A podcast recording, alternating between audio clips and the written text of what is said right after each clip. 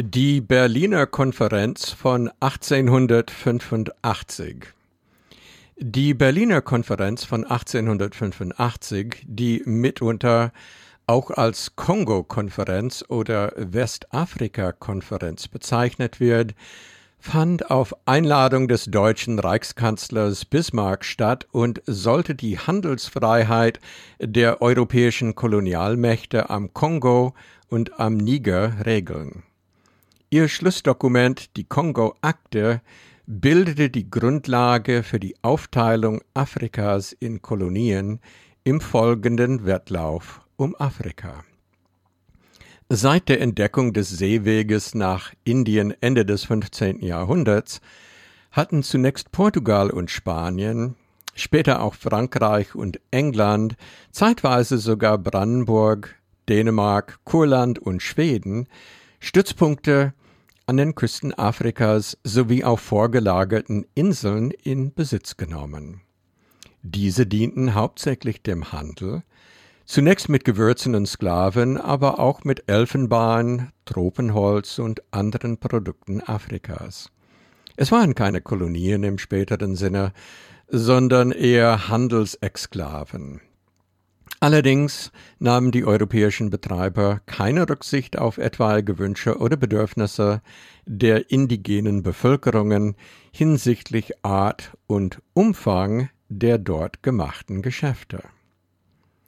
Typischerweise wird kolonialistische Landnahme damit begründet, dass es notwendig und oder moralisch geboten sei, die Wilden zu zivilisieren und durch die Christianisierung und sei es zwangsweise ihr Seelenheil sicherzustellen. Etwas subtiler und folglich heutzutage etwas beliebter ist das Argument, man hätte es mit einer Art Niemandsland zu tun, einem Ort, wo es keine staatlichen Strukturen gibt, mit denen man anständig interagieren kann bestand im präkolonialen Afrika ein staatspolitisches Vakuum, das die Europäer nach Gutdünken ausfüllen dürften? Professor Helmut Blei schrieb dazu Die Frage ist nun, sind die vorkolonialen afrikanischen Staaten auf dem Wege zu umfassenden Staatensystemen gewesen, als die Kolonialmächte ihre Interessenszonen durch Grenzlinien in dem Hinterland der Küstenzonen festlegten, welcher Prozess ist durch die koloniale Aufteilung unterbunden worden? Unabhängig davon, wie alt die staatlichen Traditionen in den verschiedenen afrikanischen Gesellschaften sind, dürfte es schwerfallen, politische Systeme in Afrika aufzuspüren, deren Einflusszonen, Tributbeziehungen und Dynastien an der Wende vom 18. zum 19. Jahrhundert unter dem Druck der historischen Verhältnisse nicht grundlegend verändert wurden. Sie alle wandelten sich unter dem Druck des Sklavenhandels, des Fernhandels, der politischen Explosion im südlichen Afrika für das als Symbol der Zulu-König Shaka steht, der Erneuerung des Islams in Westafrika, der Reichsbildung Äthiopiens, des Mahdismus im Sudan, des Sansibar-Reichs in Ostafrika oder der Expansion des Baganda-Staates nördlich des Viktoriasees. Keines dieser Systeme keine dieser Staaten ist jedoch vom Kolonialismus zerrissen worden. Sie sind mit wenigen Ausnahmen wie zum Beispiel Sansibar auch nach den militärischen Niederlagen am Ende des 19. Jahrhunderts als Ganzes zum Bestandteil größerer Kolonien geworden. Ende des Zitats. Alles Paletti also. Die Dinge waren eh irgendwie im Fluss, die Europäer haben nicht so stark in die Entwicklungen eingegriffen, wie das wohl möglich gewesen wäre. Wenn europaförmige Staaten 1885 ohnehin nicht unmittelbar vor der Gründung standen, ist dann wohl auch durch die Einmischung kein echter Schaden entstanden. Es ist natürlich schön, wenn ein europäischer Professor aufgrund solcher Überlegungen zu dem Ergebnis kommt, die europäischen Interventionen in das afrikanische Leben seien angemessen und verhältnismäßig gewesen. Wie wir wissen, haben das die Einheimischen anders gesehen, aber ihre Meinung zählt wohl heute so wenig wie damals. Eine ähnliche Apologetik finden wir in der Rechtfertigungsideologie der deutschen Ostkolonisation ab dem 10. Jahrhundert. Wenn es im vom westlichen Europa keine akzeptierten oder anerkannten Rechtsakten gibt, befestigte Grenzen, Zollbestimmungen, Eigentumsurkunden mit Wachsiegeln etc. etc. pp., so galt ein Gebiet dann als herrenlos oder sogar als unbewohnt, wenn es kein im europäischen Sinne hierarchisches staatliches System gab, keine Top-Down-Strukturen, wie man heute im Managersprech so schön sagt. Völker, die eine gemeinwirtschaftliche Präferenz oder die Neigung zu basisdemokratischen Konsensentscheidungen im Stamm hatten, galten als vogelfrei. Die Kolonialherren konnten mit ihnen nach Gutdünken verfahren. Es ist gelinde gesagt mehr als nur befremdlich, solche Relikte herrschaftlichen Denkens in der heutigen Zeit noch lesen zu müssen, wo das Selbstbestimmungsrecht der Völker sogar in der UNO-Charta verankert ist. Aus Sicht vieler Historiker ist die Berliner Konferenz mit ihrer Kongo-Akte der Ausgangspunkt vieler innerafrikanischer Konflikte. Afrika wurde aufgeteilt ohne Rücksicht auf die bestehenden politischen, sozialen und wirtschaftlichen Strukturen zu nehmen, sagt Olaimi Akinwuma, ein Geschichtsprofessor in Nigeria. Die Siedlungsgebiete von mehr als jeder zehnten ethnischen Gruppe wurden auf einmal durch Grenzen zerschnitten. Handelsrouten wurden gekappt, weil es nicht mehr erlaubt war, Geschäftsbeziehungen außerhalb der eigenen Kolonie zu pflegen. Studien belegen, dass Regionen, die auf diese Weise zerrissen wurden, bis heute wesentlich stärker unter Bürgerkriegen zu leiden haben und häufig ärmer sind als andere. Die Kongo-Konferenz hat einigen Ländern einen irreparablen Schaden zugefügt. Viele Länder leiden noch noch heute darunter, so Historiker Akin Wumi. In vorkolonialer Zeit existierten auf dem Gebiet des heutigen Nigeria verschiedene Staaten, so beispielsweise die Yoruba-Königreiche Oyo und Ife im Süden, das Königreich Benin im Südwesten, das Kalifat von Sokoto im Nordwesten und die Emirate der Hausa im Norden, aber auch Gesellschaften ohne eine zentrale politische Autorität. 1861 begann die Koloni Kolonisierung Nigerias durch Großbritannien. 1960 erhielt Nigeria mit einer föderalen Verfassung die Unabhängigkeit.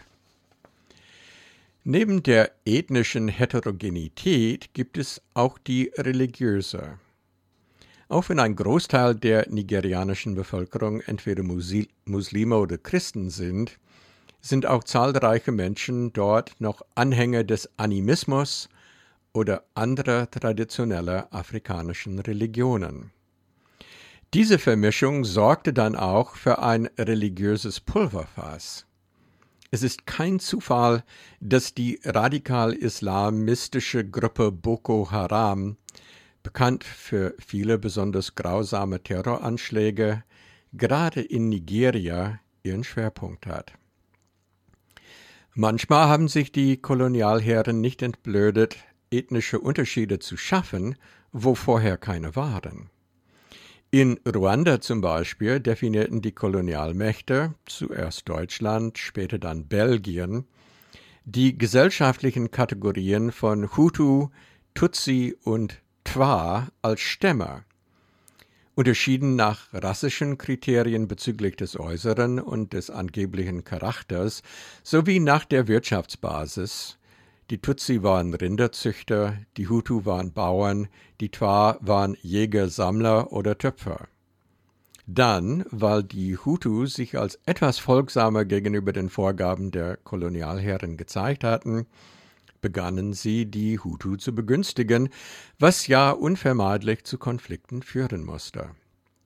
Diese setzten sich dann logischerweise nach der Unabhängigkeit fort, denn bis dahin hatten sich soziale und politische Vorrechte bzw. Benachteiligungen fest zementiert. Klar, dass die Hutu kein Interesse hatten, etwas von ihrer privilegierten Stellung aufzugeben.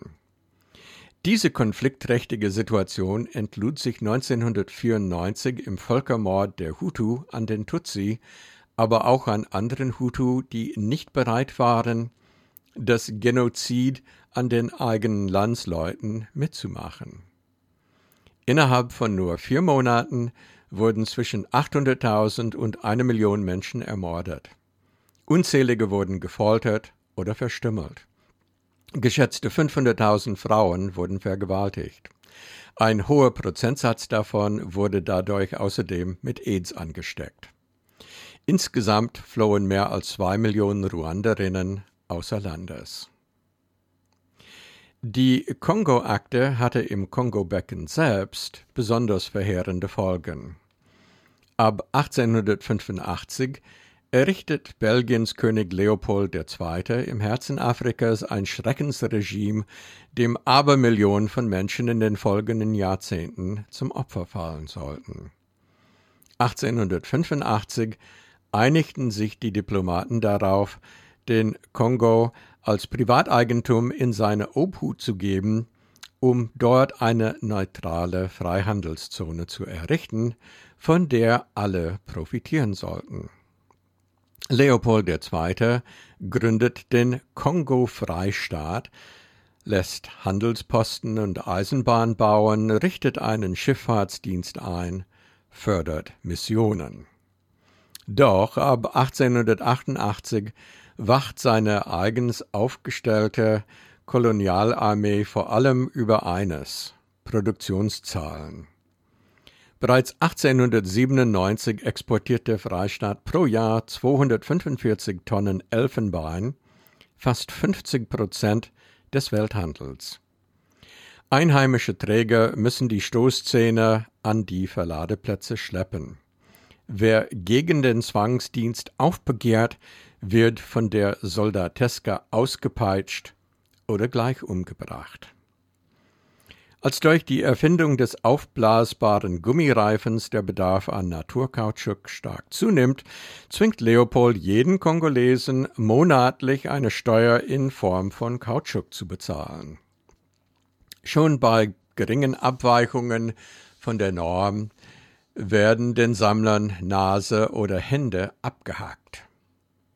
Leopolds Soldaten nehmen Frauen und Kinder als Geiseln, um die Väter zum Kautschuksammeln zu erpressen. Schergen treiben Dorfbewohner zusammen und erschießen sie, um Exempel zu statuieren. Edmund Morel, ein in Frankreich geborener Engländer, der in jungen Jahren für eine Firma arbeitete, die im Kongo tätig war, hat aufgrund eigener Beobachtungen dort schwere Vorwürfe gegen das Schreckensregime von König Leopold erhoben. Morel war Mitbegründer der Congo Reform Association und maßgeblich für die erste Menschenrechtskampagne der Weltgeschichte verantwortlich. Insbesondere mit einer Fotodokumentation konnte er das Weltgewissen hinsichtlich der Gräueltaten im Kongo wecken. Im Casement Report von 1903 bestätigte Großbritannien Morells Anschuldigungen. Der internationale und nationale Druck auf Leopold II. wuchs. Als Folge trat der König den Kongo 1908 an den belgischen Staat ab. Die Kolonie erhielt den Namen Belgisch Kongo und hieß so bis zur Unabhängigkeit von Belgien im Lande 1960. 1911 ergab eine Volkszählung im Kongo, dass in den 23 Jahren der Herrschaft Leopolds II. zwischen 5 und 15 Millionen Kongolesen ums Leben gekommen waren.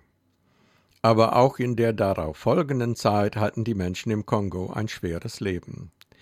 Die belgische Kolonialverwaltung förderte die Gründung weißer Eliten und beutete den ressourcenreichen Staat weiter aus. Zusammenfassend kann man feststellen, dass die Berliner Konferenz von 1885 für die afrikanische Entwicklung eine schwere Hypothek darstellt. Zwar wurden nach und nach in den 50er und 60er Jahren die meisten Kolonien in die Unabhängigkeit entlassen, aber die falsch gestellten Weichen, die die Interessen der indigenen Völker missachteten, haben einen perniciösen Status quo festgezurrt, der praktisch nur mit Kriegen oder Bürgerkriegen aufgelöst werden kann.